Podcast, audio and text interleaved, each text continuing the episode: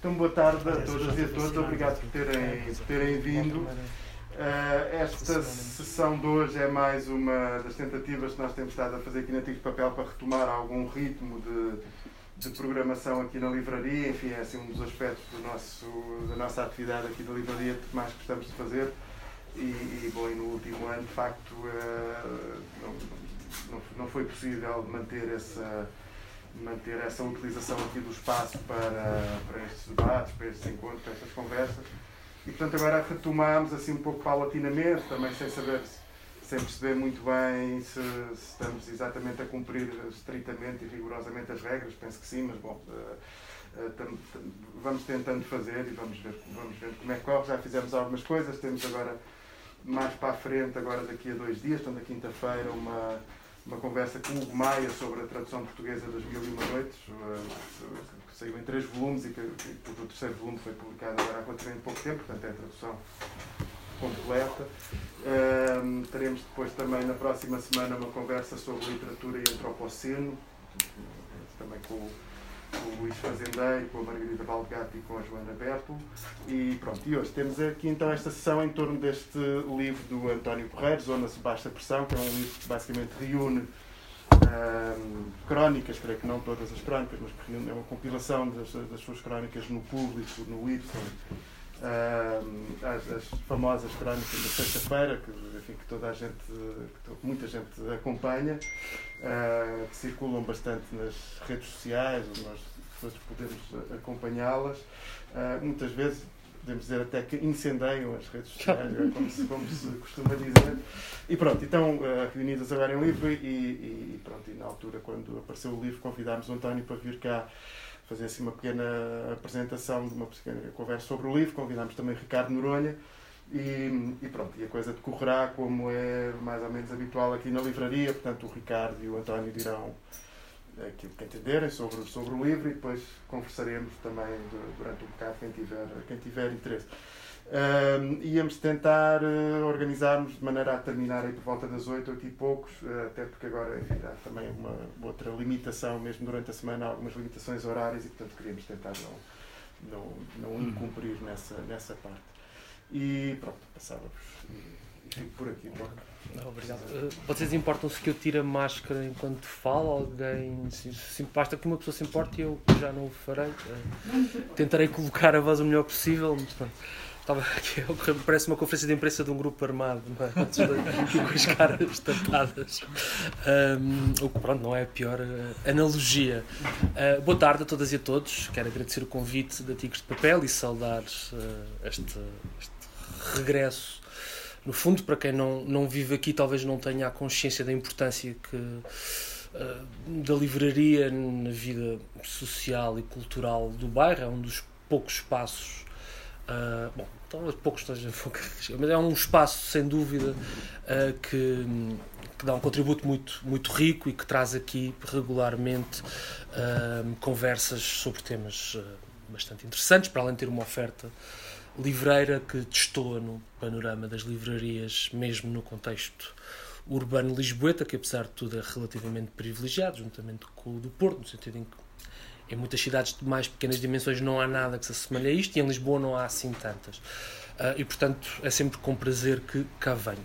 Aproveito também para saudar o António, que é uh, de facto, e como o Fernando começou por dizer, um, um necessariamente uma figura muito marcante uh, do panorama cultural português. Deixa-me colocar a questão nestes termos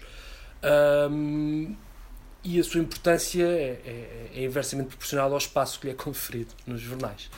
Uh, como o António assinala com alguma frequência uh, nas suas crónicas, e importa dizer que, embora seja apresentado como um livro de crónicas, uh, tal como na introdução se esclarece, é um livro que, a partir do formato de crónica, se arrisca no domínio mais comum, do, um domínio que seria mais comum ao ensaio, e digo arrisca porque é evidentemente muito mais difícil e desafiante cumprir uh, aquilo que nós esperamos enquanto leitores de um ensaio num espaço tão curto como aquele que lhe é proporcionado no suplemento cultural do jornal público.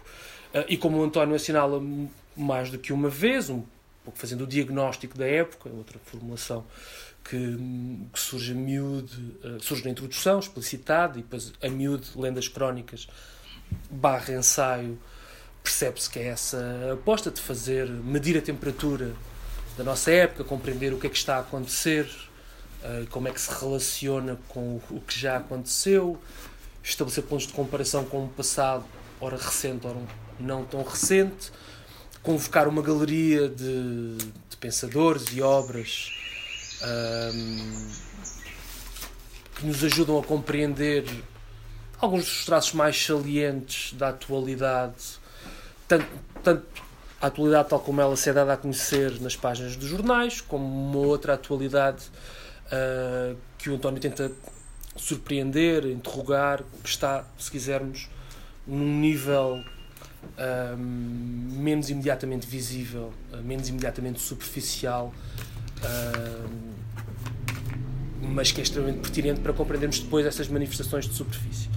Uh, e eu penso que não errarei muito e não serei injusto se disser que a aposta do António é precisamente partir frequentemente, não é o caso, são muitas crónicas, cobrem um período de tempo relativamente longo, e portanto estar aqui a esboçar uma unidade é sempre abusivo, mas, mas é para abusar que eu aqui estou. Uh, o António procura, a partir de um, de um episódio da atualidade, um tema que marcou o ciclo mediático, o debate político, procurar compreender os vários encadeamentos que, que, permitem compreender, que permitem precisamente uh, dar conta do fenómeno nas suas manifestações menos óbvias e, portanto, de alguma maneira fazer ora a genealogia de um problema, ora hum, decifrar criticamente aquilo que se apresentaria à partida como uma evidência, uh, desconstruir, uh, desnaturalizar uh, e, de uma forma, diria eu, consistente, reconduzir isso a esse diagnóstico da época.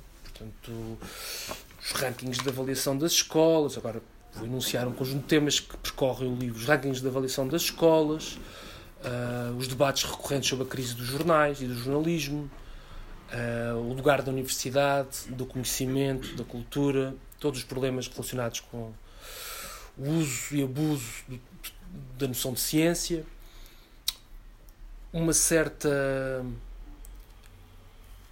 degradação uh, de de alguns aspectos que eram relativamente centrais na cultura erudita, mas que também estavam representados na cultura de massas e que passaram a ser, por simplesmente, impossíveis de debater e discutir. Uma rarefação de certos fenómenos no espaço mediático, e aqui estou a pensar sobretudo no domínio cultural, mesmo um suplemento cultural de um jornal de referência como é o Público, mas poderíamos incluir neste, neste diagnóstico o Expresso dedica cada vez menos tempo aos livros, isso é uma evidência para qualquer pessoa que o folheie à procura.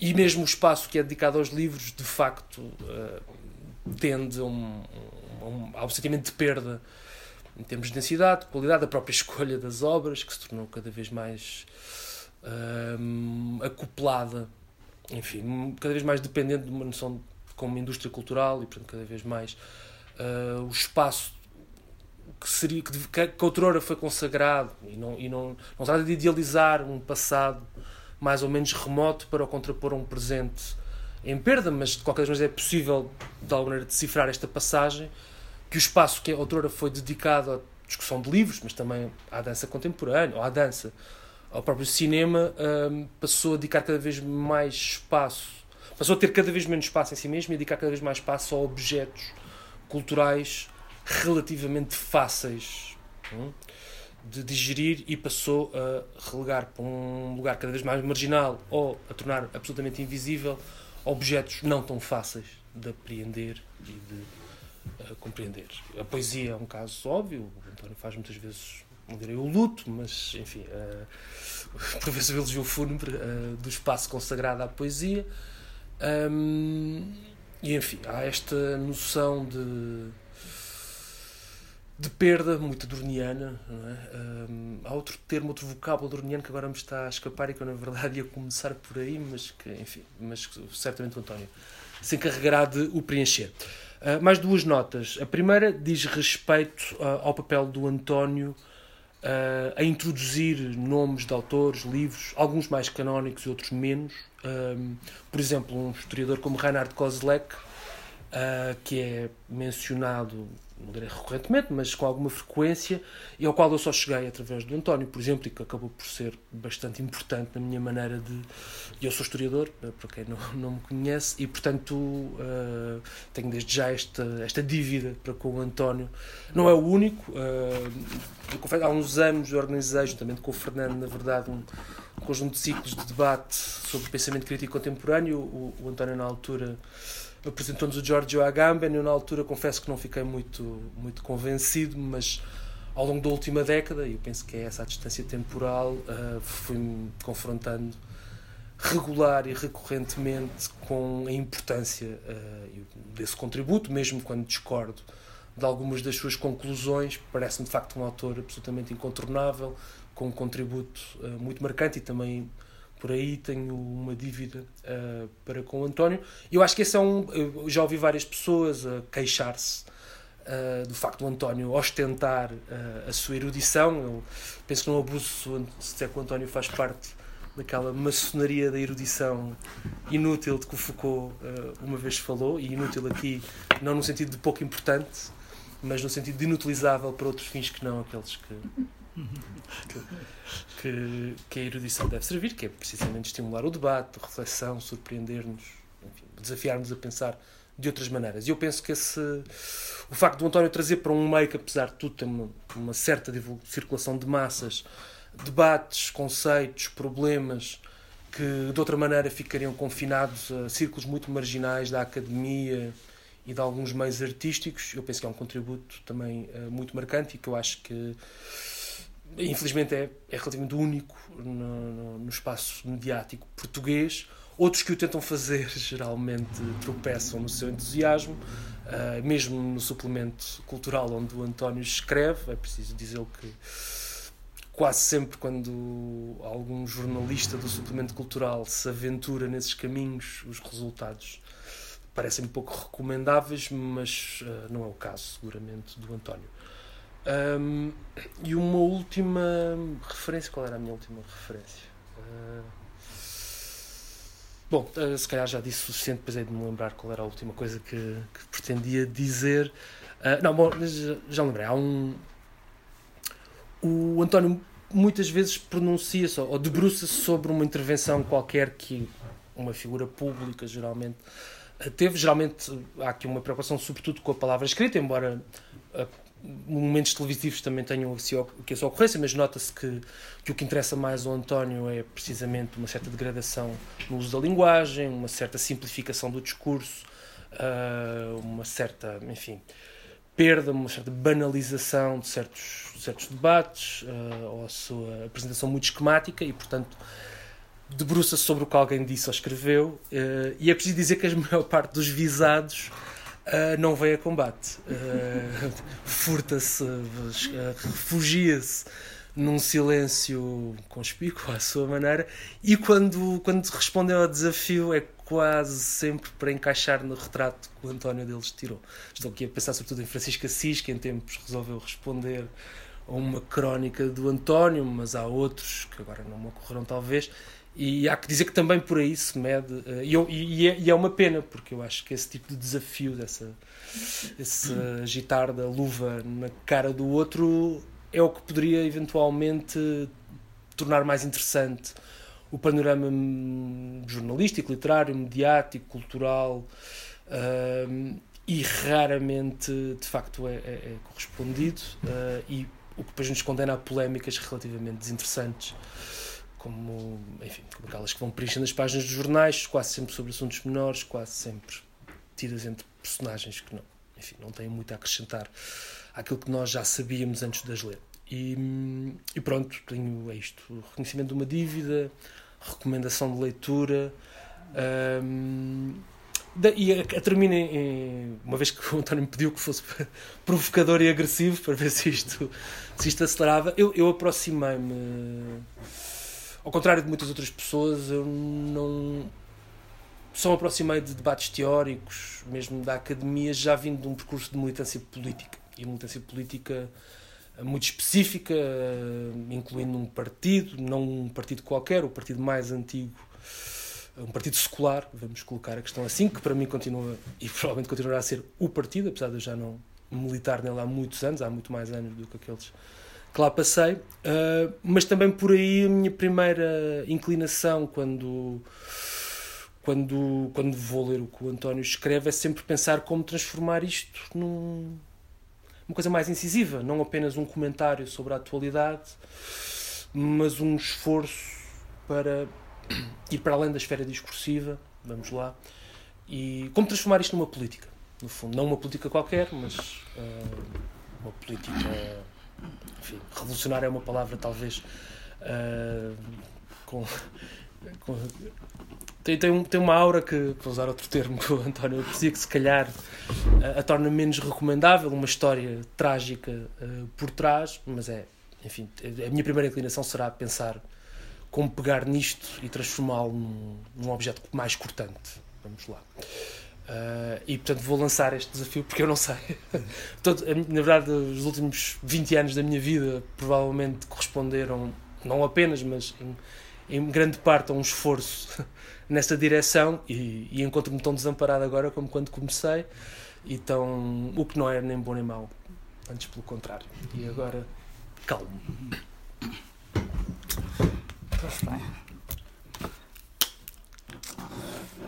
obrigado a, ao Fernando que dirige esta livraria e que me convidou e também obviamente ao Ricardo que se dispôs a estar aqui a falar deste objeto uh, e que disse coisas que me parecem bastante pertinentes e que dão um retrato, digamos assim, uma descrição, uh, uma descrição ao mesmo tempo analítica muito, muito justa do livro. Justa, não estou a dizer que é justa quanto aos elogios, isso cabe a ele, é justa no modo como ele fez a descrição. Uh, depois, enfim, antes, essa questão que ele colocou por último, uh, e, e, que eu preciso de algum tempo para pensar nela, e portanto deixa-me eu fazer aqui algumas derivas antes de regressarmos a esse magno assunto. Uh, a questão da erudição Uh, bom, evidentemente, a não ser que consideremos que erudição, assim, demos um sentido demasiado lato à palavra erudição, e eu percebo perfeitamente o que é que o Ricardo quer dizer. Eu não sou de modo nenhum erudito, longe disso. Eu entendo que um erudito é alguém que, uh, que vai direto às fontes, que anda o tempo inteiro, que perde o, o seu tempo, não, perde, não ganha o seu tempo numa relação com os textos primordiais e com as fontes. Ora, eu estou inundado de literatura secundária, uh, o que seria desde já uma traição a esse sentido original de erudição. Portanto, uh, e quando eu digo que estou inundado de literatura secundária, uh, digo às vezes até com uma certa, quer dizer, com uma consciência crítica acerca de mim próprio, penso assim, se eu não perdesse tanto tempo com esta literatura secundária, uh, que me, enfim, me faz investir imenso tempo, o que eu ganharia indo diretamente às fontes e aos textos primeiros. Mas, evidentemente, este trabalho deste, de escrever num jornal, crónicas, tem o seu lado eminentemente diletante. Portanto, a literatura secundária satisfaz uma certa diletância e, no fundo, as crónicas são o produto dessa diletância misturado com outras coisinhas que nós, em que nós nos vamos treinando. Uh, e aqui, neste caso, muitas vezes, eu sei que uma das críticas uh, que mesmo pessoas mais próximas me fazem com frequência é o facto de eu citar uh, autores.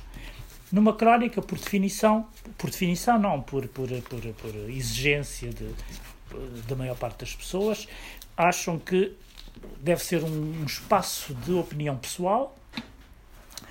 Deve começar, aliás, por dizer eu acho que, se é esse o modelo canónico da crónica, eu acho que. Uh, e não se perder em citações, porque cada vez que há uma citação, já nós estamos pura e simplesmente a servir de mediadores de alguém que acha que, e portanto não somos nós que achamos que. Uh, como eu gosto de conceitos, eh, trabalho com conceitos, com palavras, com ideias que me vêm de todos os lados, mesmo através desta literatura secundária, eu sinto-me honesta, enfim, por uma questão de honestidade, uh, com, sinto-me na obrigação de citar as minhas próprias fontes.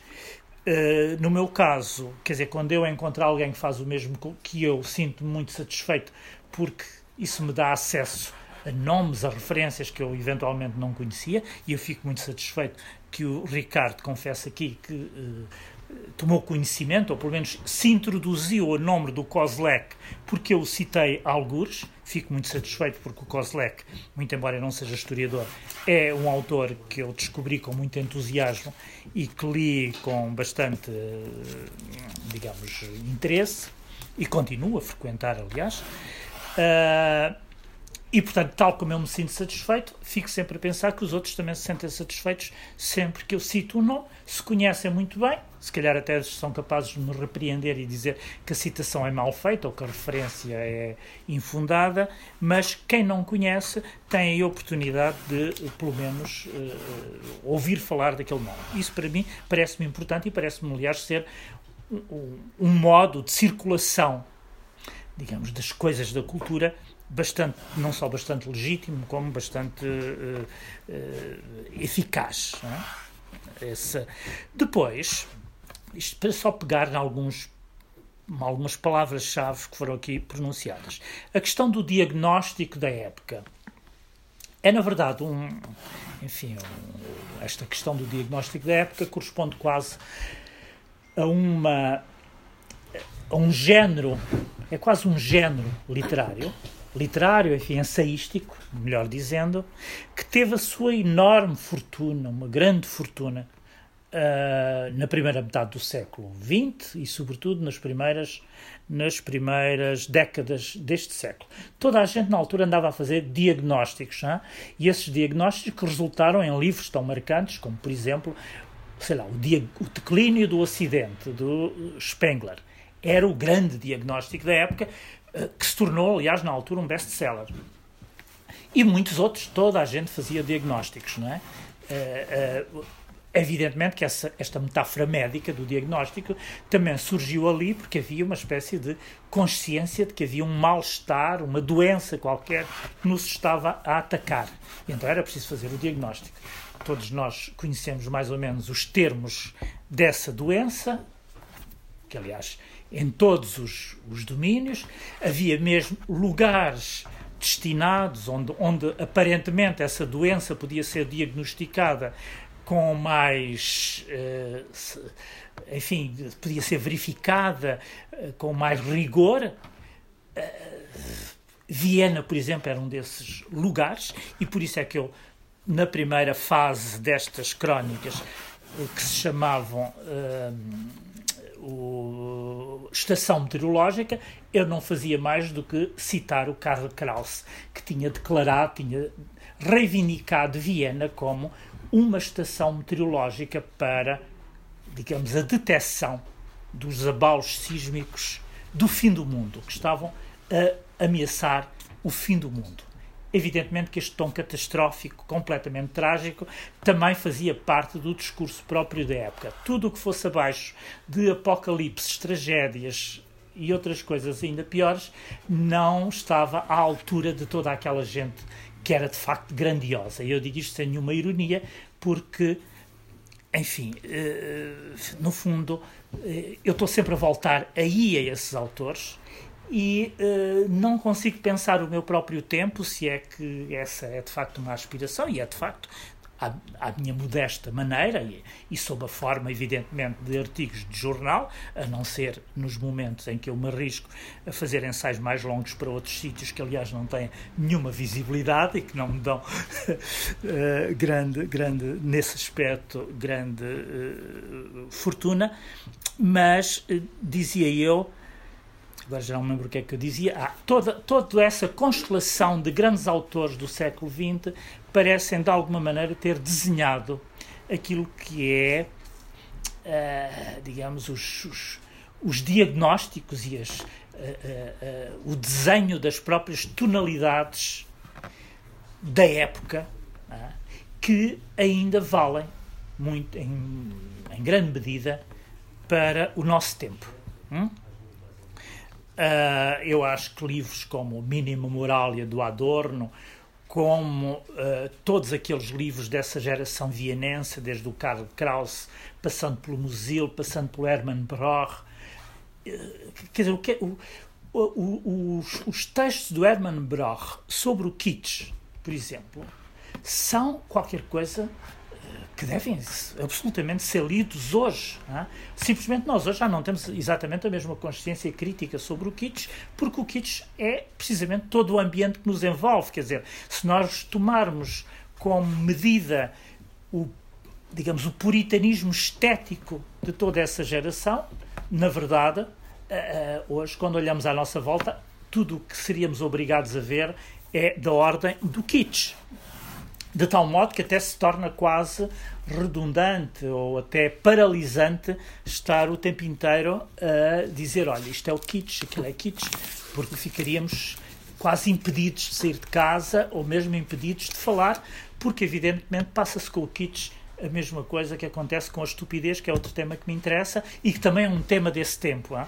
Eh, o, o Musil deu uma conferência sobre a estupidez e ainda há pouco tempo eu escrevi uma crónica sobre isso, sempre que nós temos a pretensão de começar a denunciar a estupidez, evidentemente uh, caímos nós próprios na, no, no, no, mal que estamos a denunciar e é sempre um pouco estúpido estar a denunciar as coisas estúpidas e não faríamos outra coisa na vida.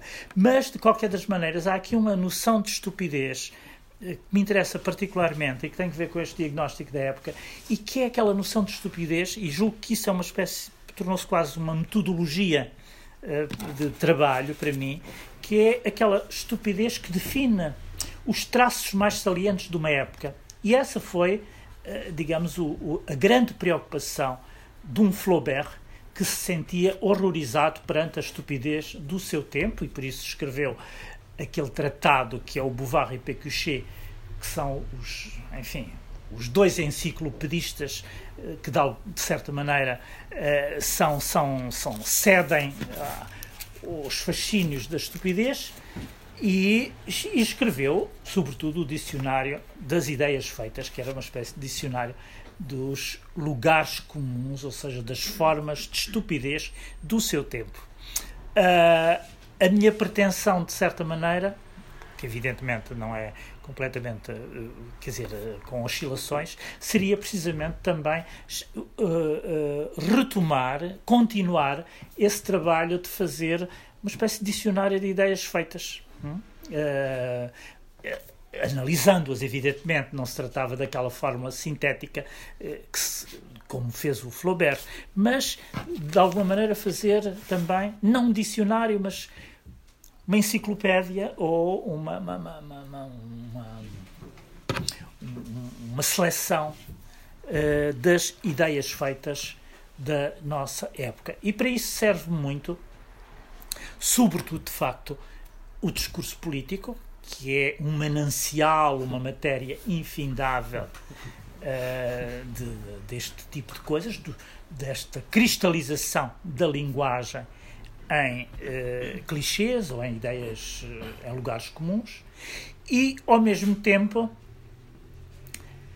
sendo, tendo, estando eu situado no interior do, de um jornal, quer dizer, estou situado do ponto de vista dos textos que lá escrevo, porque na verdade eu hoje não frequento propriamente a redação no jornal, durante anos trabalhei num outro jornal, e enquanto trabalhei noutro jornal que era o Expresso, apercebi-me do seguinte se me é permitido fazer aqui esta uh, reflexão um pouco pessoal.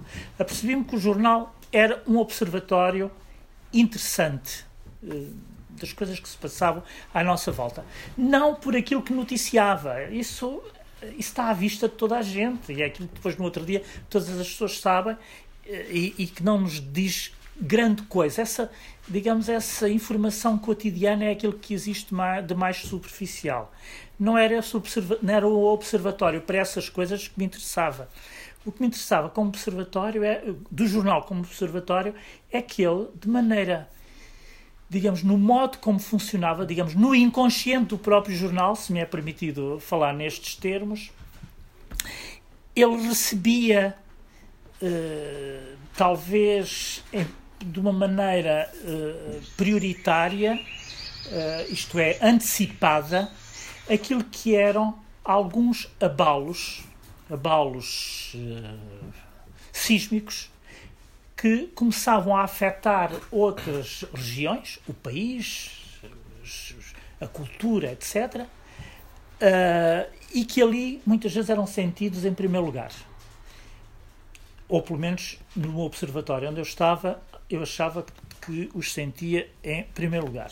Simplesmente o jornal, um jornal é capaz de elaborar as informações imediatas, aquilo que, se, que, aquilo que se resulta é notícia, mas já não é capaz de elaborar este conhecimento e estes sintomas da própria época, os sintomas do tempo, que, eh, enfim, que, que, surgem primeiro como qualquer coisa ainda muito débil, transitória, ainda não bem definida. E eu achava que uh, o que seria interessante no jornalismo seria a transformação da notícia em, uh, enfim, num discurso de diagnóstico de alguma maneira e, portanto, mas, mas, isso seria impossível e, além disso, nenhum jornal conseguiria sobreviver dessa maneira seria mesmo impossível. E essa impossibilidade começa precisamente pela incapacidade maior que é aquela que é própria de um jornal qualquer que ele seja de um meio de comunicação social, que é o de ter uma consciência crítica de si próprio. A, a ausência da autocrítica é a coisa mais gritante e aquilo que mais afeta a, a comunicação social em geral. E que se foi agravando à medida que os jornais começaram a sentir-se em crise. Portanto, quanto maior é a crise, quanto maior é a ameaça, mais eles se retraem sobre si próprios e eh, adotam aquele discurso de autocelebração e parece que dali só saem coisas gloriosas, eh, boas para a humanidade e eh, sempre em nome da verdade, da autenticidade, da, enfim, da realidade. Ora, enfim, quem trabalha num jornal sabe que não é exatamente isso que acontece, ou quem trabalhou, como é o meu caso, e, sobretudo, eh, a ausência de autocrítica, a incapacidade mesmo, é aquilo que faz os jornais, a comunicação social em geral, acabar por sucumbir, porque, evidentemente, acontece que os leitores são sempre muito mais inteligentes e muito mais críticos do que as pessoas que os ser, que os jornalistas que os uh, trabalham para eles, que dão as notícias. Uh, mas isto é um problema de, provavelmente da edição em geral hoje. Isto é, se nós entrarmos numa livraria que não é esta, porque esta livraria parece ela que é toda feita para gente interessada, interessante e inteligente. Mas se nós formos a uma outra livraria que não é esta, enfim, a livraria das grandes cadeias, também ficamos com a impressão de que uh, a livraria é para gente muito menos inteligente do que os leitores. Ou seja, no fundo, a livraria é para os não leitores. Não é? é para isso que ela é concebida. E isso cria um desfazamento uh, terrível é? E é esta, digamos, a regra em que vivemos. Evidentemente, quando eu faço este tipo de análise, estou novamente a, a, a cair, se é que de queda se pode falar, nas minhas referências fundamentais, que aliás o, o Ricardo uh, citou, uh, por exemplo, toda a crítica da indústria cultural uh, do, do, do Adorno e do Horkheimer, enfim, por mais que eu diga, ah, mas o Adorno e o Horkheimer também têm coisas que são absolutamente aberrantes, não perceberam muita coisa da sua época, tiveram dificuldades em perceber aquilo que era o cinema, tiveram uh, dificuldades em perceber um certo tipo de música uh, e, portanto, o Adorno achava que o Schoenberg e, e, e toda a música dodecafónica que era e que era um atentado à cultura colocar como fundo musical de um filme feito em Hollywood, uh, sei lá, a música do Beethoven ou qualquer coisa do género, era uma barbaridade, era para ele uma barbaridade, e nós hoje estamos familiarizados com tudo isto, uh, já não achamos bárbaro e até uh, reconhecemos que há uma boa dose de puritanismo naquelas posições que foram de facto muito importantes e que marcaram a época e da qual nós de certo modo, somos uh, herdeiros. Uh, o que é que eu posso dizer mais? Aliás, acho que já estou a falar demasiado. Eu acho que, em princípio, o meu lugar aqui, ou o meu estatuto era de quem devia ficar, quem devia ficar calado, mas uh, é, no fundo, esta, isto é só uma, uma coisa muito pessoal e para vocês perceberem, estas crónicas, eu comecei a fazer crónicas a fazer isto é, a escrever aqueles textos que de facto não são crónicas em sentido rigoroso, são, se quisermos, não sei se é mais pretencioso do que a crónica ou se é menos, mas são mais micro-ensaios, como eu lhes chamo, do que propriamente crónicas. Em primeiro lugar, porque a crónica é um género literário e eu não tenho nenhuma pretensão literária. Não há ali nenhuma palavra, nenhuma linha, nenhuma frase que de algum modo reivindique a condição de literatura, se é que essa coisa chamada literatura pode ser reivindicada ou que alguém possa apontar isto é literatura e isto não é. Mas, na verdade, se isso começa por uma intenção, a minha intenção jamais é o de fazer literatura. Hum? Digamos assim, de uma maneira muito uh, breve e esquemática. E, portanto, nesse sentido, não são crónicas como um género literário. Uh, em segundo lugar, uh, também, muitas vezes, de, se distanciam daquilo que é, digamos, o, o, o lado mais. Uh, as manifestações mais cotidianas, ou pelo menos parte das manifestações cotidianas, para dar um pequeno salto, pelo menos é isso que eu procuro, para qualquer coisa que seja de, de uma ordem superior ao, ao cotidiano e que me possa uh, racionalizar, uh, digamos, os acontecimentos, os factos, em termos de discurso teórico ou conceptual. Enfim, isto sempre dentro, evidentemente, dos limites e à escala daquilo que é um artigo de jornal. Uh, isto permite-me, permite-me, e era esta outra coisa. Ah, mas o que eu ia dizer é, é isso. Estas crónicas nasceram, eu comecei a escrevê-las precisamente porque, uh, digamos, o espaço para a crítica literária definhou, porque eu, durante muitos anos, fazia a crítica literária. A, a certa altura, eu, eu apercebi-me eh, que não conseguia sobreviver dentro do jornal, até por uma questão de sobrevivência profissional, porque já não havia lugar para a crítica literária, tal como eu tinha praticava regularmente, e portanto eu tinha que mudar as regras do jogo, tinha que mudar de lugar, ou se não queria mudar de lugar, teria que uh, fazer pequenos ajustes em relação àquilo que me era, uh, de certo modo, exigido, não é? Uh, e daí comecei a escrever de outra maneira e uh, praticar outro género que é este. Mas, portanto, eu costumo dizer que, as, que estes textos nascem de um, de um crime, não é? Ou seja, um pouco à semelhança daquilo que Freud dizia a propósito da cultura ou da civilização, conforme queiramos traduzir, uh, as, os meus textos também são edificados sobre um crime, não é, não é o crime de incesto, é um, um outro crime uh, diferente.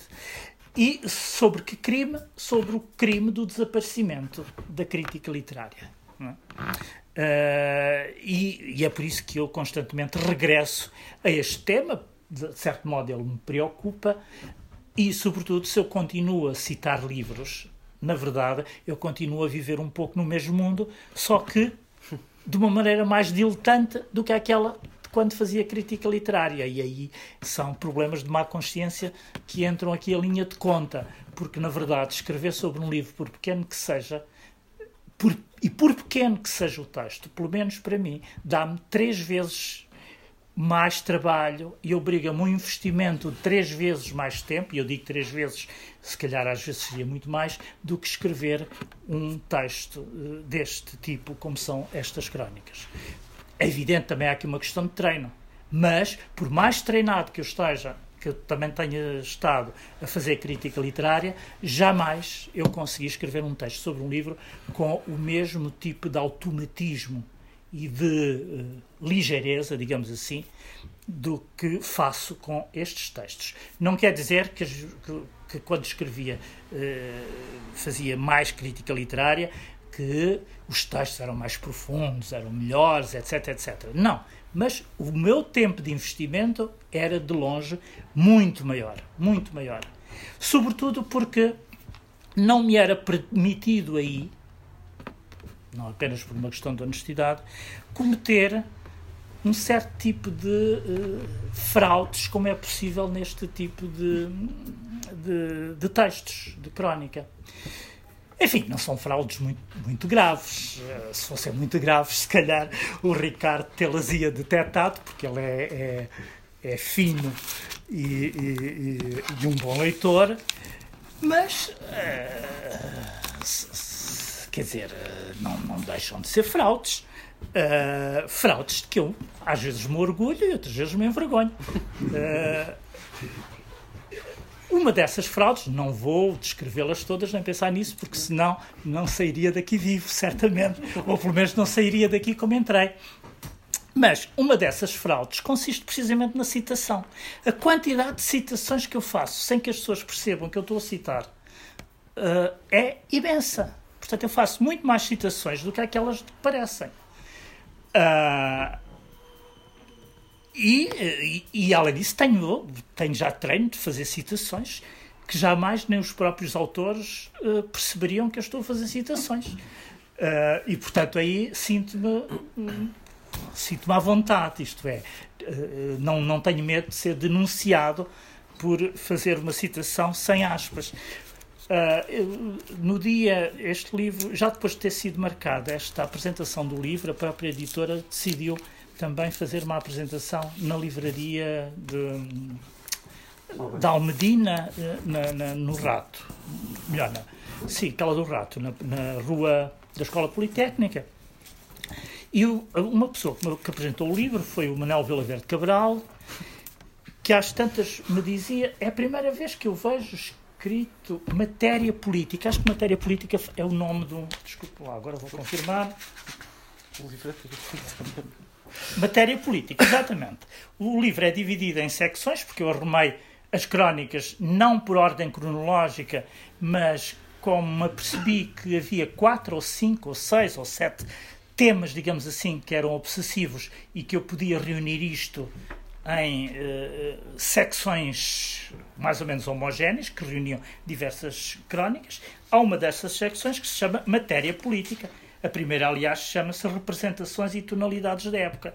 Aliás, Tonalidades da Época é uma citação, ou seja, uma citação escondida, porque isto é nem mais nem menos do que uma palavra de que eu gosto muito, enfim, uma tradução à minha maneira, de uma palavra que eu gosto muito e que me tem servido eh, muitas vezes, que é a palavra alemã Stimmung, que, enfim, que o Heidegger sabe muito bem, conhece muito bem esta palavra, uh, e Stimmung, que é uma palavra, aliás, que foi objeto de um estudo filológico de um grande filólogo alemão chamado Leo Spitzer, um romanista alemão, enfim, muito conhecido, que fez um estudo filológico sobre a palavra Stimmung e mostrou como nas línguas latinas essa palavra é intraduzível, não há nada que se pareça, não é o espírito do tempo, não é? É uma palavra que tem a ver com uma uh, etimologia musical. Hein? Stimme em alemão é voz. Uh, a Gilda está a dizer qualquer coisa, sabe? Afinação. Afinação, afinação exatamente. Stimme tem a ver com a afinação. Mas de ordem portanto, faz parte do campo semântico da música, não é? Dos instrumentos musicais. E, portanto, esta palavra tonalidade aqui foi, tem como horizonte esta ideia da Stimmung, uh, como qualquer coisa que tem sintonia também com o próprio tempo. Quer dizer, a angústia pode ser uma estímulo, a melancolia pode ser uma estímulo, etc. Bom, mas então, voltando ao, ao, ao que eu estava a dizer, o, o Manuel Vilaverde Cabral disse que uh, achava curiosa esta expressão matéria política porque para ele política e matéria não, não combinavam uma coisa com a outra. Achava curioso, mas matéria política ele não percebia muito bem o que é que poderia designar. E eu disse: olha, depois na, na minha intervenção, expliquei que matéria política é, na verdade, eh, uma designação que eu encontrei e que me vem por analogia, e portanto também é uma citação, dessa ideia de matéria de Bretanha. Uh, para mim, a matéria de Bretanha é a matéria política.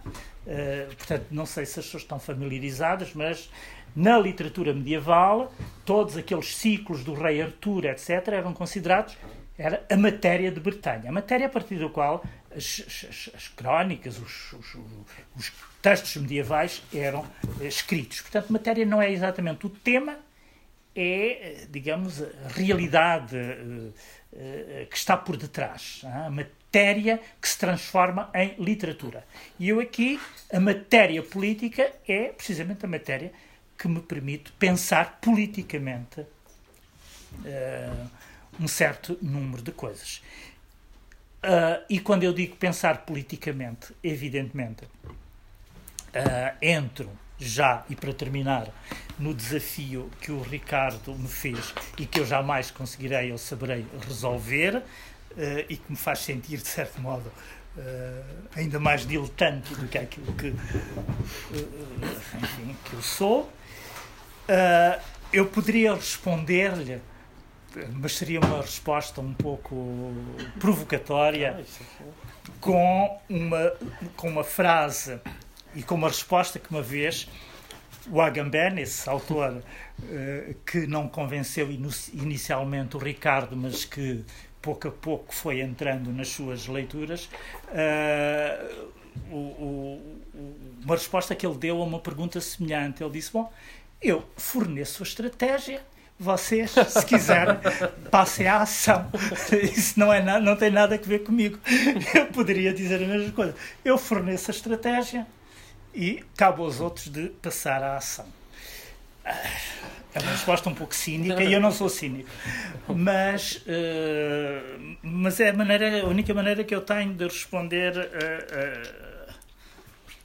a, a esta pergunta. E com isto me detenho e obrigado por Ricardo e a toda a gente que aqui está. Podemos ter agora uma, uma fase de conversa. Se aproveitava para, quebrando o gelo habitual nestes períodos, para colocar duas questões, uma para o António e outra para os dois, não é verdade? A primeira era ser o, o que é que tu achas que explica que um quadro de referências tão recorrente que tu usas nas tuas crónicas seja de autores que, que escreveram os seus textos há 100 anos atrás ou, ou há algumas décadas atrás? Ou seja, o que é que explicaria nessa, essas décadas para terem gerado autores e textos desse género? O que é que esta não tem para não gerar? Uhum. Uh, se, se, hoje não existe nenhuma Viena, por exemplo, a outra era um, o que é que um, o que é que justifica a edição de uma coletânea de crónicas, é? ou seja, um, sendo que, bom, partindo, assumindo o, o, género da crónica, mesmo apesar das nuances que tu colocaste, mas como qualquer coisa que uma pessoa identifica mais ligada ao ar dos tempos, a qualquer coisa que se vai passando, uh, que se vai passando no tempo muito próximo em que os, tempos, em que os textos são escritos, um, o, que é, o, que é, que torna, digamos assim, uh, coerente, digamos assim, uma edição que junta textos deste género escritos ao longo de, de, uma, de uma série de anos, não é? Uh, aparentemente o Ricardo sugeria qualquer coisa como uma espécie de um esforço, um gesto de, uh, de, de, não lembro bem a expressão, mas de decifração, de descodificação, etc., de desconstrução dos, uh, dos tempos, da época, digamos assim. Isso só por si é qualquer coisa que uma pessoa pode dizer. Este livro é sobre uma, uma coisa, é? qualquer coisa. O, o, o, que conceito define um livro que é, que é composto justamente por textos escritos ao longo de uma série de anos e ligados a acontecimentos pontuais, localizados, circunstanciais, etc. Eu, eu, até preferia se tivesse que o Ricardo escrever, uh, respondesse, ou tentasse responder a eh, esta pergunta. Uh, começo por dizer que a palavra que há pouco me escapou, o termo adorniano, era regressão, é? que é um, ah. de facto um vocábulo bastante presente, ora ostensivamente, ora subrepticiamente, esta ideia de, de uma perda é? de um, uhum. da sensibilidade, de, mas também, neste caso, já é mais do que a sensibilidade, se quisermos, como se o processo de regressão identificado por Adorno ainda, ainda na sua raiz, se quisermos, tivesse expandido até ocupar e, e, até assumir uma forma mais ostensiva e agressiva, que é de, de silenciar e cancelar uh, vozes que escapem a esta, esta espécie de, de sinfonia omnipresente e repetitiva, é? uma espécie de mosaico que, que, está constantemente presente nas páginas dos jornais e, e até, até nas revistas já mais especializadas, estou a pensar numa revista como a Ler, onde identificamos sucessivamente uh, os mesmos temas, a mesma, enfim, o mesmo tipo de abordagem às obras. Espero não estar a ser injusto, também não leio a ler tantas vezes assim, mas, uh, mas pronto, é aquilo que me ocorreu primeiro. Um, bom, eu, eu penso que, que esse. Há, há uma unidade aqui que é aquela que resulta de um, enfim, de um olhar, eh, se quisermos, que tem a sua consistência e a sua coerência, mesmo que não o procure programaticamente, eh, mas percebe-se que há um, um, contínuo, se quisermos, ou pelo menos qualquer coisa que, que, que vai assomando à superfície destes ensaios barra crónicas uh, e que é a tentativa precisamente de identificar em fenómenos de superfície um, um, algo mais profundo, como uma erupção cutânea, está à, à, flor da pele, se quisermos, mas há uma, uma anatomia por trás, eh, um, um, conjunto. Há sintomas, mas depois há, há, algo que está por trás desses sintomas e que é preciso descortinar. Estas metáforas médicas, enfim, tem, é um terreno um pouco escorregadio, mas vamos. Uh, vamos continuar. Funciona, já, funciona já não, um bocadinho. Já não vamos, vamos conseguir sair delas, aliás. Funciona minimamente, vamos lá. Um, isso, eu diria que a coerência do livro é essa. Não, é? de, o de aceitar um desafio, uh, que não é um desafio fácil, que é o de escrever todas as semanas, uh, sendo que uh, ocorreu-me a ler, quer dizer, que mesmo por exemplo, um autor como o Rui Tavares, da altura o António chama sobre, precisamente, uma reflexão sobre temporalidade, a década, etc., que é um historiador bastante interessante. Enquanto cronista, o, o António faz vários elogios, eu acho que é um cronista interessante, mas esta tensão de ter que escrever dois em dois dias sobre a atualidade, quer dizer, inevitavelmente condiciona a profundidade do discurso. E muitas vezes o Rui, mesmo sendo um cronista que até destoa no panorama nacional, pelo positivo, na minha opinião, enfim, ou seja, é um que vale a pena ler, mas, dizer, inevitavelmente fica muito pela superfície. É? E o António, eu penso que aceita o desafio de comentar a atualidade, estar, escrever um texto nem sempre, não é? Há coisas aqui que. E eu acho que até são dos momentos que, para mim, são os mais uh, estimulantes. Quisermos agora relento, sobretudo, quando o António pega num livro de poesia ou num, num espetáculo da Vera Menter na Serra do Caldeirão e, e, e de alguma maneira se debruça sobre ele com um olhar e uma atenção e nos convida, imerge-nos de facto, e isso é uma arte. Não, é? não não quero estar aqui a esbanjar uh, elogios, mas eu acho que é uma arte e que é muito bem conseguido e é preciso uma sensibilidade e um treino também. Uh, eu acho que o António, quando o faz, uh, geralmente é, é, é, muito feliz, acho eu. Ehm, quando está a comentar, precisamente quando responde a essa, esse desafio de comentar a atualidade, pronunciar sobre a atualidade, a coisa é mais arriscada de alguma maneira. ser atual, ou ser Original não é propriamente um, um, um algo que, que o António busca.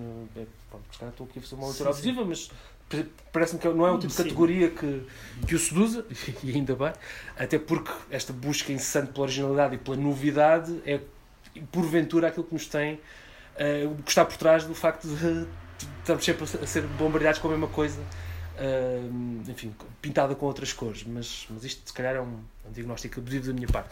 Mas o António procura uh, debruçar-se com profundidade sobre fenómenos de superfície e decifrar o que está por trás deles.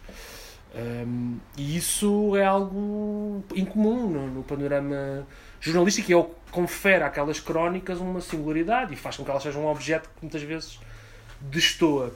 Um,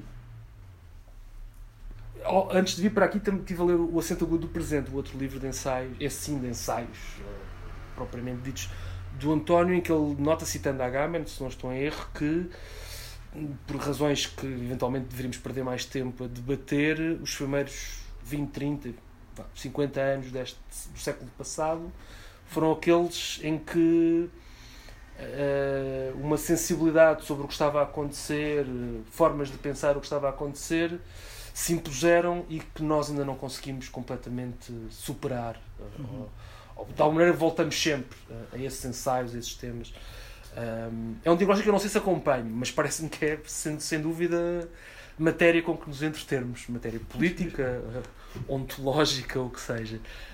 Um, eu acho que tem sobretudo a ver, agora perdoem-me o olhar do historiador, enfim, a deformação profissional, uh, por aí se mete também o sucesso da ordem liberal do século XIX, o quão profundo foi uh, a capacidade de construir uma ordem liberal, burguesa, é? uh, Wallerstein tem um livro, o último livro de Wallerstein, se não estou em erro, que é o quarto volume da sua, da sua história do sistema uh, mundo capitalista, é precisamente sobre o século XIX, o que ele chama a afirmação do centrismo liberal.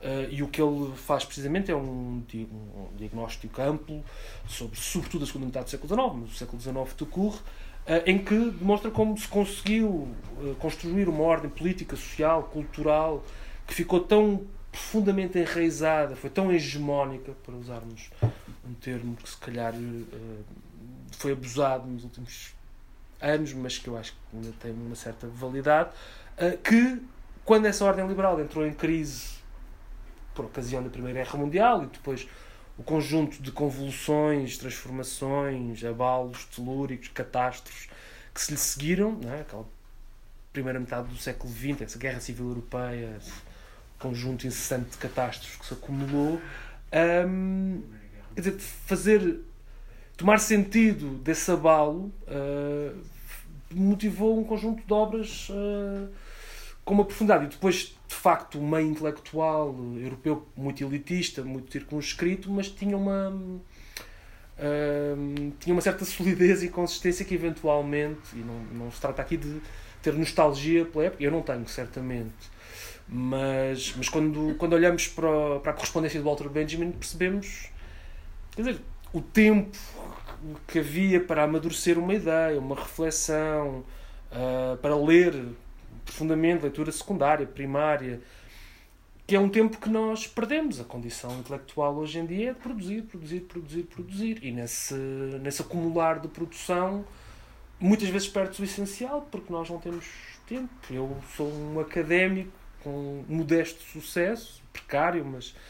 E que não tenho, por isso não tenho tempo para ler tudo aquilo que gostaria e necessitaria de ler para que o meu contributo fosse um pouco mais qualificado, um pouco mais consistente, porque, e pelo contrário, tenho que estar sempre a, a investir o meu tempo em, escaramuças, vamos lá, né? em, em, em pequenas incursões na trincheira adversária, sem que depois haja um. Agora a metáfora bélica, em vez da metáfora médica, sem conseguir realmente romper a linha do adversário e, enfim, uh, deslocar uh, a linha. Portanto, estou sempre. Os académicos, uh, mesmo, ou sobretudo os precários como eu, estão capturados por um atrito permanente com as métricas, a produção, e têm cada vez menos tempo para, hum, para se debruçarem seriamente.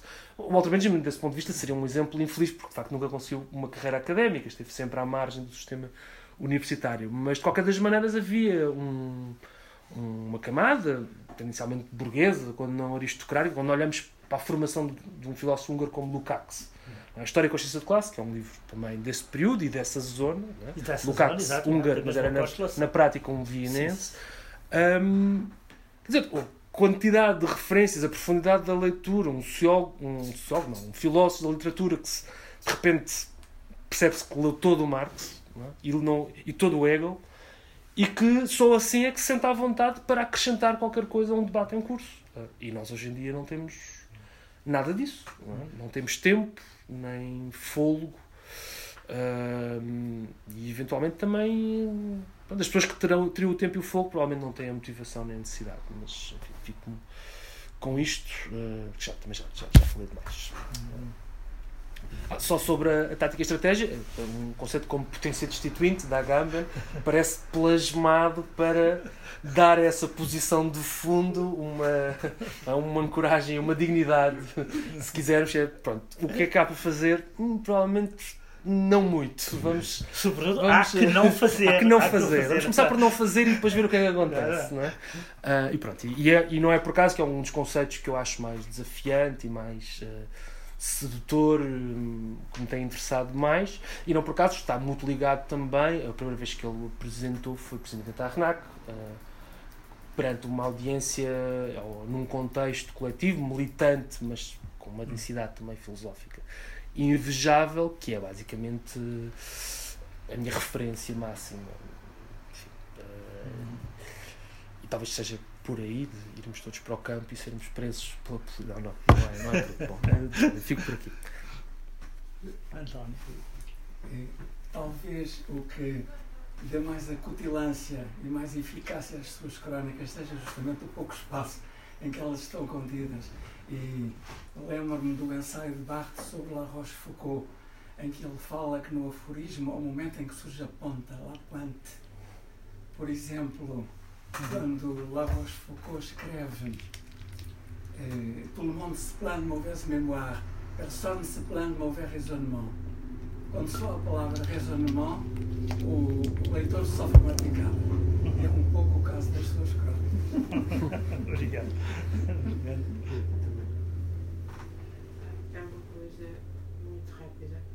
Pensando, pegando também no Bruno Carlos, e parece que eu não posso escrever bem, já que em princípio vou escrever uma recensão e depois ninguém lê. Sobre o António, que é um fundamento é a vida, A, ou, e a vida sublinhando uh, o substantivo em tudo o que o António escreve e, portanto, há um ethos comum transversal. Eu gostava, parece-me isso, um bocado disso, parece-me isso evidente. Há duas coisas que eu gostava de perguntar. Uma, da minha infinita bondade qual é a desmedida bondade. Há muitas coisas em comum entre o Eduardo Prado Coelho, que é um estilo, e o do António. E agora é pensando contigo, não sei se faz sentido o que eu vou perguntar. Se esse núcleo uh, fim do Império Austro-Húngaro e o que sucede, esse momento de colapso, uh, será, faria uma das diferenças. Duas, não compreendo porque é que, desculpem a expressão, uma pessoa que não interessa para nada tem um, um no, no sítio do António, na, na, página do António, um espaço imenso. E ele, que de facto, mas ele habituou-se àquele espaço, portanto, será mais fácil, não lhe interessa a mudança. Uh, mas pronto. E, mas essa coisa, uh, e já agora, uma coisa só tiver, gostava de falar seguinte, e tem, há duas pessoas que implementizam isso, por exemplo, que é a Filomena Mulder e o Rui Nunes. Como se juntam, a, a relação, digamos, com a Amada, a Amada é curioso, como pode sobrepor uh, o colapso ecológico e ambiental com, com uma estratégia a Nunes PC. Seriamente PC. Hum. Portanto, no fundo, ambos já vão lugar à esquerda. Como se pensa isso, à esquerda. Ok, desculpa lá. Uhum.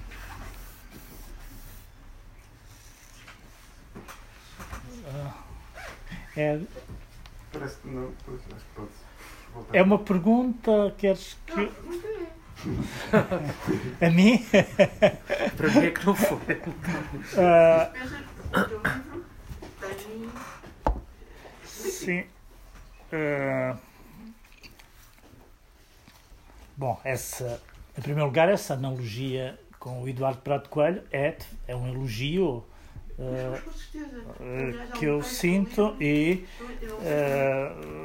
quer dizer com toda a, como é que eu ia dizer com todas as diferenças ou mesmo reservas que eu senti em determinado momento sobretudo na última fase do, enfim, da, da, da escrita do Eduardo, Uh, é uma pessoa a quem eu devo muito e, digamos, posso dizer que comecei um pouco, uh, sobretudo a minha escrita nos jornais, um pouco por incitamento dele e, e, e, na altura, de facto, quer dizer, as pessoas mais novas não têm uma ideia do lugar que o Eduardo Prato Coelho ocupava na vida cultural do país, a verdade era essa. Ele tinha um lugar importantíssimo e era quase impossível sair à rua ou intrometermos em, em qualquer domínio da vida cultural sem esbarrarmos, esbarrarmos no bom sentido, ah, mas sem que houvesse ali a mediação, porque ele era um mediador por excelência do Eduardo Prato Coelho e, portanto,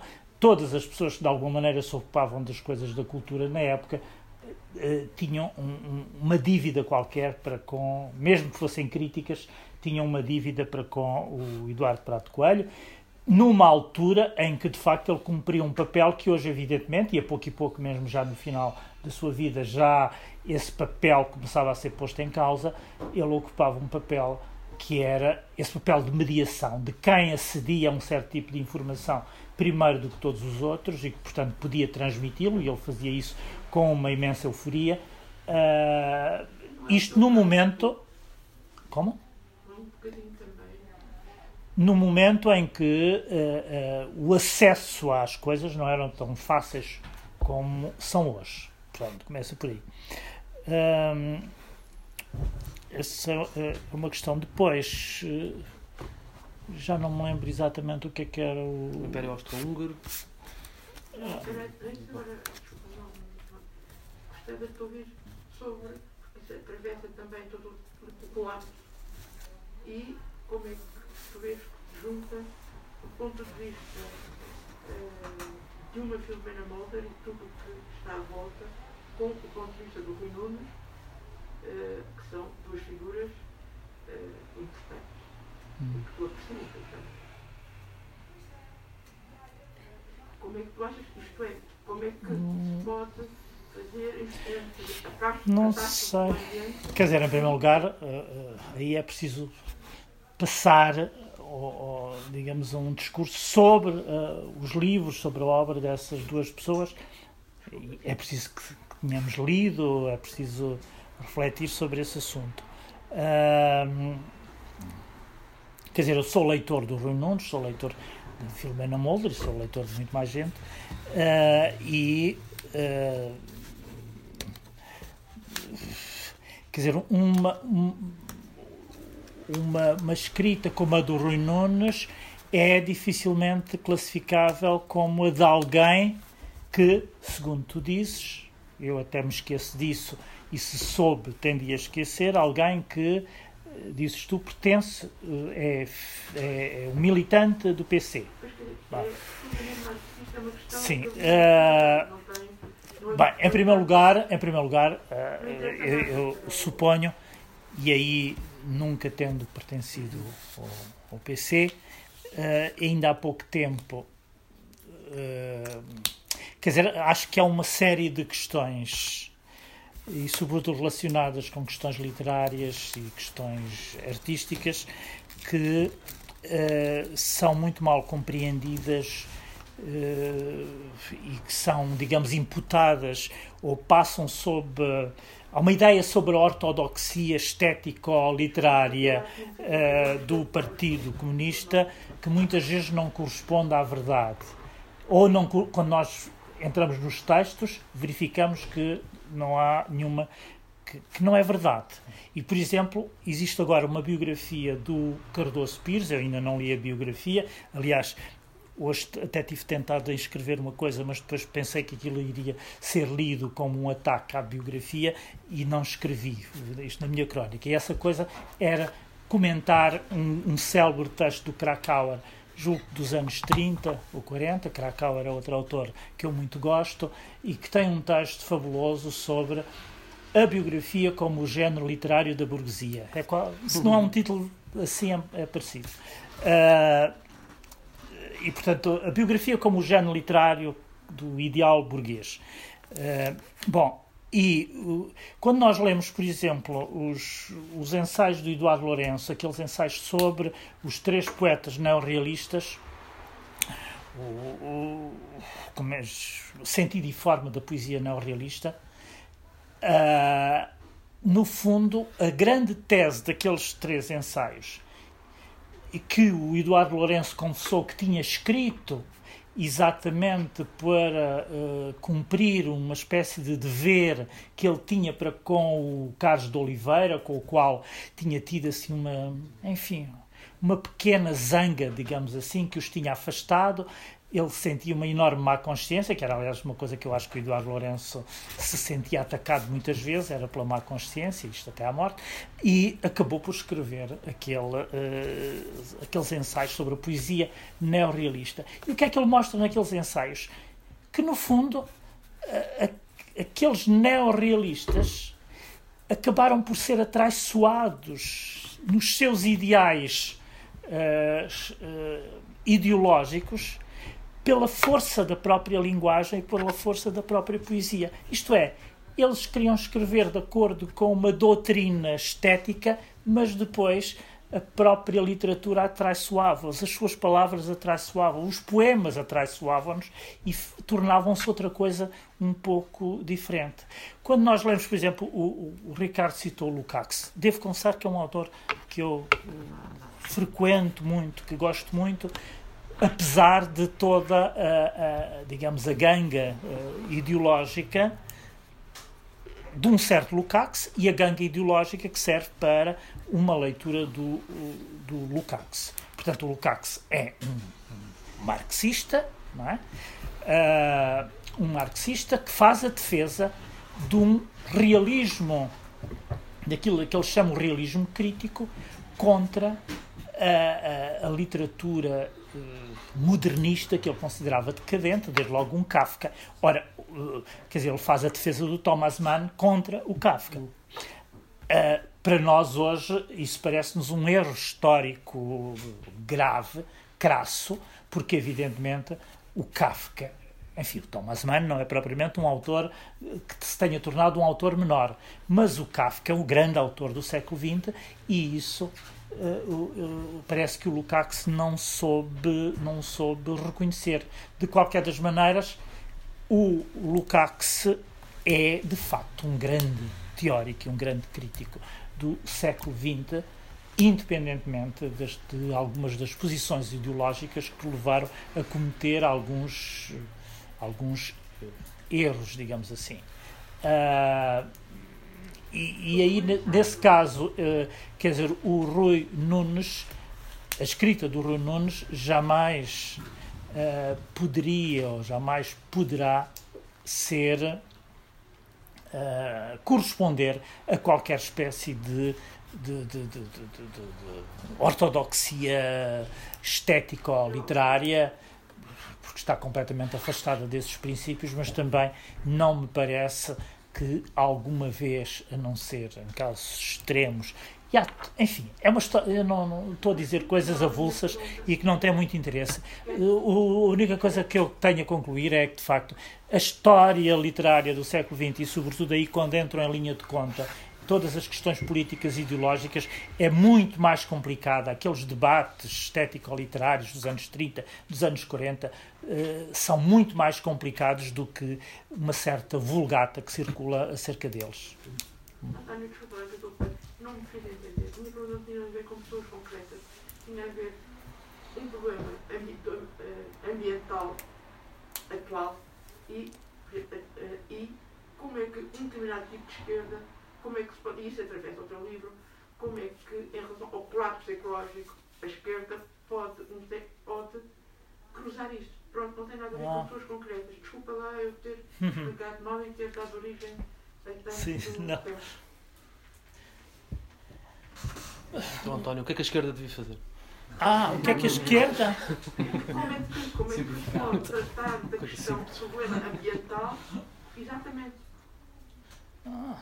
Eu ontem estava a ler, aliás, foi uma pessoa que me enviou, a propósito da palavra, eu utilizo aqui a palavra colapsologia. Numa uma das secções é sobre colapsologia. E é precisamente a isso que a sessão se refere, certamente. A colapsologia é uma palavra que vem muito do, quer dizer, que entrou em França, sobretudo nos últimos anos, para designar este discurso em torno da catástrofe do colapso iminente eh, portanto, nós estamos ameaçados. E há, e, uh, há uma imensa bibliografia, aliás, a última vez que eu fui a Paris fiquei admirado porque de repente quando nós olhávamos para as montras das livrarias ou entrávamos eh, na livraria, tínhamos a sensação de que o mundo ali ia acabar e quando nós saíssemos da livraria já estaríamos a ter que passar por uma quantidade de destroços, não é? E chegava mesmo a ser uh, arrepiante tudo aquilo, aquela quantidade de livros. E, portanto, a colapsologia é uma palavra para designar precisamente este discurso que ganhou uma, uma enorme preponderância, o discurso sobre a ecologia, sobre uh, as crises do ambiente, as crises ecológicas, do, climáticas, etc., dos últimos anos. Eu não consigo, devo confessar que eu não consigo dizer a palavra ou escrever a palavra colapsologia a não se, ou pelo menos sempre que a escrevo, muito embora não esteja a relativizar nem a subestimar a questão, pelo contrário, como é óbvio, mas sinto uma certa distância quase irónica em relação à palavra, como se ela fosse assim uma espécie de barbarismo que estamos a utilizar. Colapsologia, será que é possível levar a sério esta pretensa ciência que se chama colapsologia? Acho que não é propriamente, quer dizer, a palavra não nos não pode designar um campo de estudos científico muito sério. Mas, por outro lado, não devemos subestimar, e eu não subestimo, tudo aquilo que está por detrás ou deste discurso dos colapsólogos, como se costuma dizer. Há dias li uma entrevista do Bernard-Henri Lévy, que, como sabem, é alguém uh, muito treinado em muitas logias que não a colapsologia, uh, que dizia dizia o Bernard Levy, que este discurso sobre os colapsos uh, e que ele, enfim, acha que tem alguma razão de ser, mas que uh, é perigoso porque se corre o risco de esconder coisas muito mais importantes, uh, tragédias humanas muito maiores do que aquelas que nos estão prometidas através deste discurso uh, dos colapsos. E, portanto, ele distanciava-se destes discursos, dos colapsólogos, uh, mostrava-se contra eles em nome de outras tragédias que estariam a ser subestimadas por causa de qualquer coisa que é iminente, mas que nós, uh, enfim, não, não, não, não, não somos confrontados ainda com um grau de gravidade como aquela que é dos refugiados, etc, etc. É evidente que quem conhece o percurso e as preocupações uh, e, e, digamos, o turismo humanitário que o Bernard-Henri Lévy pratica eh, em, a tempo inteiro, Uh, pode se percebe melhor o que é que ele quer significar com isto. As grandes causas, evidentemente, são as causas em que ele está empenhado e que o levam a percorrer o mundo inteiro e a regressar a Paris e a mostrar um filme, etc, etc. Tudo o resto são causas menores, basta ele lá não estar e já elas são menores por definição e por natureza. E, portanto, só onde ele está é que as causas são grandiosas e valem a pena.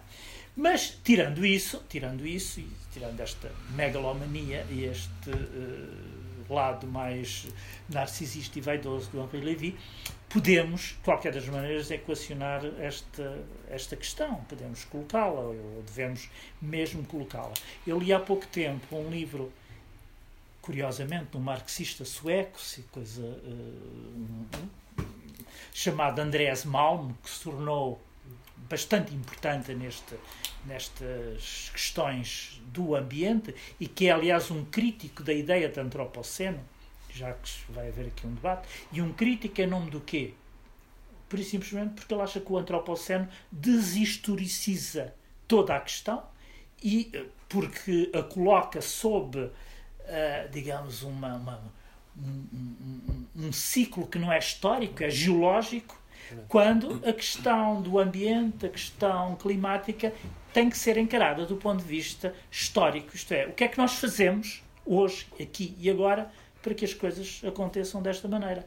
Portanto, se nós vamos lidar com conceitos como o do Antropoceno, que dizem respeito a, um, a, um, a um, uma época geológica de milhares ou de milhões de anos, evidentemente estamos não só a deshistoricizar, como entender que não vale a pena fazer coisa nenhuma, porque todo o efeito das nossas ações só se repercutem a uma distância de milhares ou milhões de anos e, desde logo, estamos pura e simplesmente a ser vítimas, encarando as coisas dessa maneira, estamos a ser vítimas de ações tomadas, pelo menos desde uh, o Renascimento para aí e depois, de uma maneira mais grave, a partir da Revolução Industrial.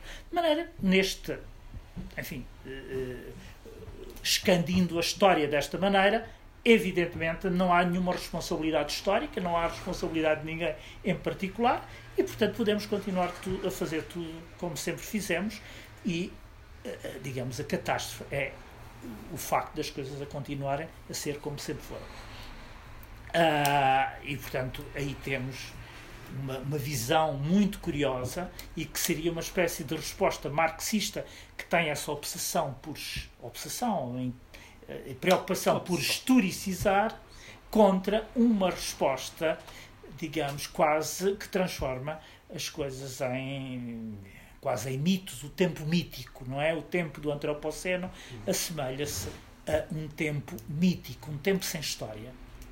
Mas eu não tenho mais grande coisa a dizer sobre isto. Desculpa lá a minha inépcia nestas matérias que são para mim muito recentes, que são objeto de preocupação. Uh, Dizer posso, posso posso sim, dizer, sim, sim, podes.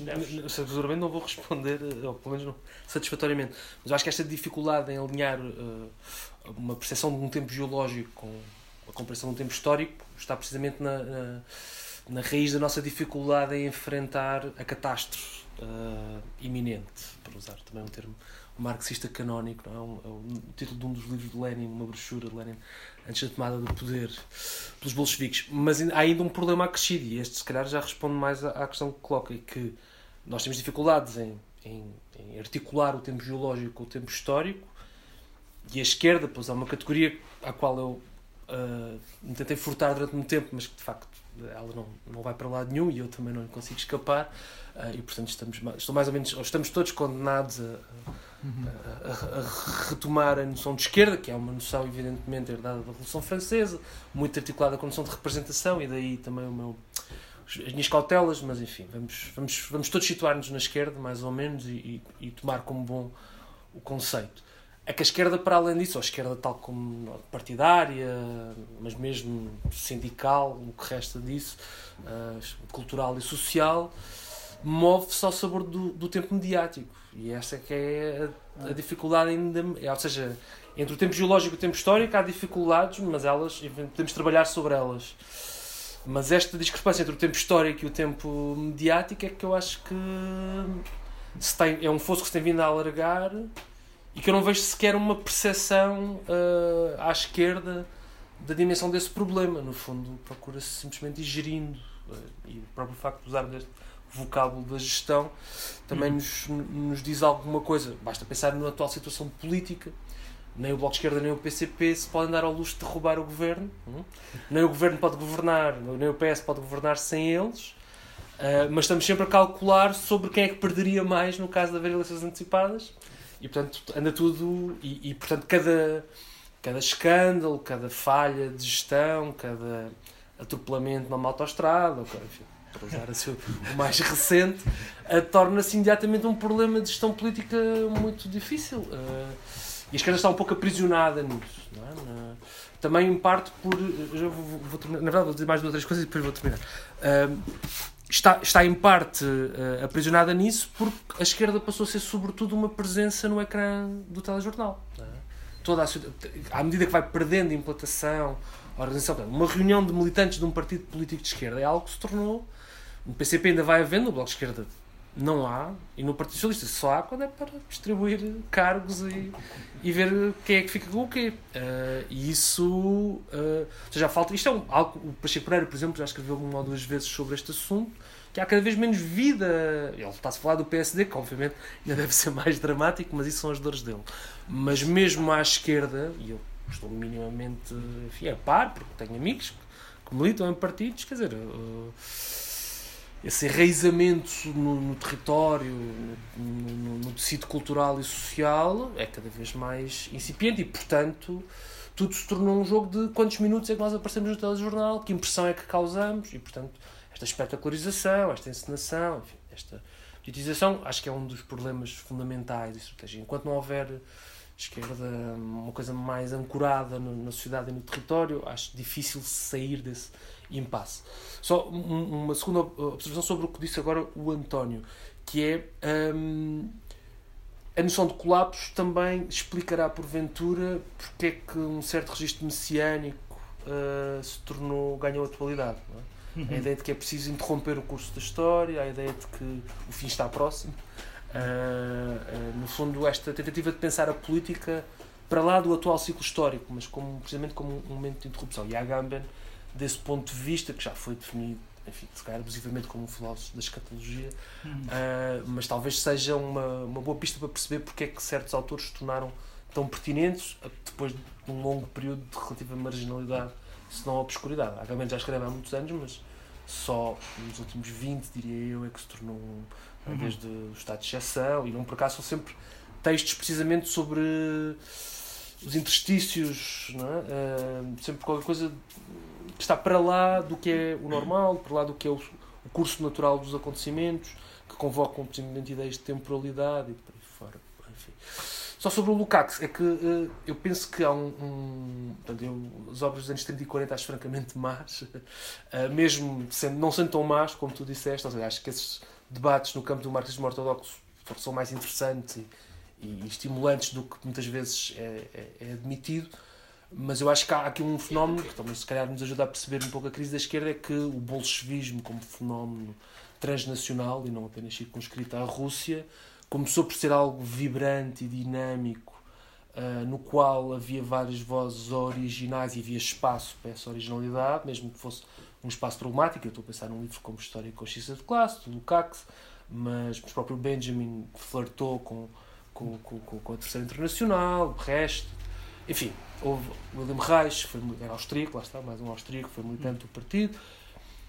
Há um, conjunto, há um tempo histórico relativamente curto em que o melhor do pensamento e da reflexão crítica encontra o seu espaço, ou pelo menos encontra um espaço no seio dessa experiência de mobilização política intensa, e depois gradualmente há um fenómeno de burocratização, hum, normativização. Por exemplo, o histórico da clássico, o Lukács teve de se retratar publicamente pelo livro. É? E, e fazer a sua autocrítica, um termo hum. também uh, sugestivo. E que também aí essa tendência, essa pulsão para a uniformização como uma condição para a eficácia, uh, talvez seja também. Uh, esse, essa evolução do bolchevismo escapou-se um pouco entre os pingos da chuva das análises mais críticas. Essa ideia de que a eficácia implica simplificar, homogeneizar, uhum. Enfim, e talvez seja inverter esse processo, talvez seja um primeiro passo, admitir a, a diferença, a pluralidade, por aí fora. Tipo. Mas um texto sobre a natureza do ensaio continua a ser. Sim, a teoria do romance, eu acho que mesmo com todas as falhas, apesar de tudo, é um. É uma obra. O Lukács era um romântico, não é? E também daí um pouco a sua originalidade. E o próprio facto de alguém com uma sensibilidade profundamente romântica, eu estou aqui estou a pensar no, no livro de Michel Louvi sobre a revolta e melancolia, uh, em que precisamente situa o Lukács, Rosa Luxemburgo, Walter Benjamin, nesse filão dos marxistas românticos que no fundo trazem temas e problemas e reflexões e categorias que seriam de alguma maneira estranhas à dialética hegeliana e, um, e sobretudo a uma certa involução positivista do marxismo uhum. e que contra eles encontraram o seu espaço mesmo de forma enfim, fugaz. Uh, e talvez seja de retomar uh, essa ideia, não tanto de retomar o romantismo, mas retomar a ideia de curto-circuitar um pouco as linguagens, é? chamar mais a arte à política e vice-versa. Lá está politizar a arte, uh, encontrar, enfim, experimentar. Seria mais ou menos a minha. Desculpem, eu já falei, houve um pedido de intervenção, eu já para máscara. Seja como for, tínhamos de nos ir encaminhando para. Peço desculpa, porque foi um bocado. Demorei um bocado, desculpa. Não, é, é breve, eu na verdade levantei o braço por. Não sei se foi coincidência ou não, a, a, a citação do do Andrés Malm e do, do panfleto do Lenin, porque o Andrés Malm um, reivindica-se como eco-leninista com essa referência desse panfleto. E eu gosto muito do que escreve, do que conheço dele, embora discorde da crítica à questão do antropoceno. Embora perceba as motivações dele de, de não querer deixar de diluir a historicidade, mas não é por aí que eu quero ir. O que eu acho interessante e que tem a ver com esta conversa é essa questão da catástrofe e também percebo que a repetição exaustiva da ideia de catástrofe pode levar a uma anestesia face à catástrofe. Mas, hum, uh, mas portanto, o, o risco está em vê-la como iminente. Iminente pressupõe que ela ainda vai acontecer. E acho que há exemplos na literatura, e é isso que eu acho muito interessante. Uma literatura hoje, do que eu conheço, que é muito pouco, que é uma literatura sobre a catástrofe presente.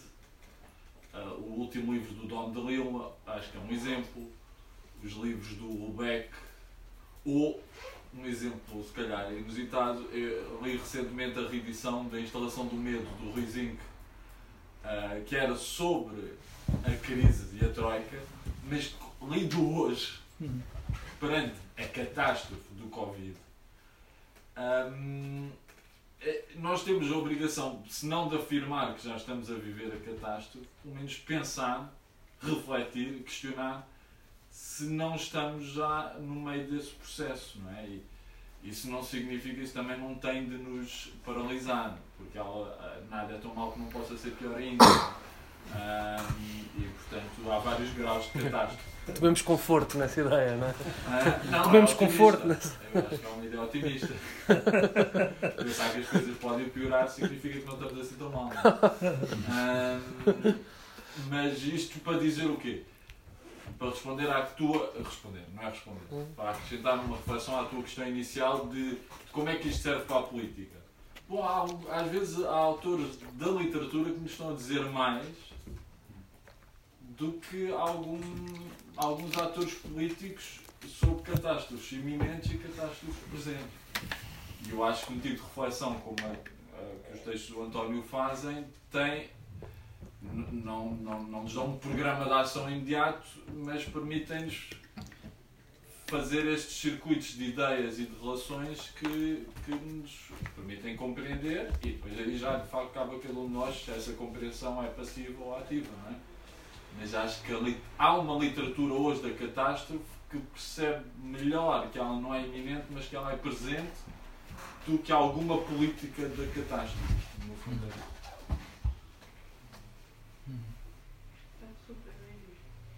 Não sei, ainda tem algum.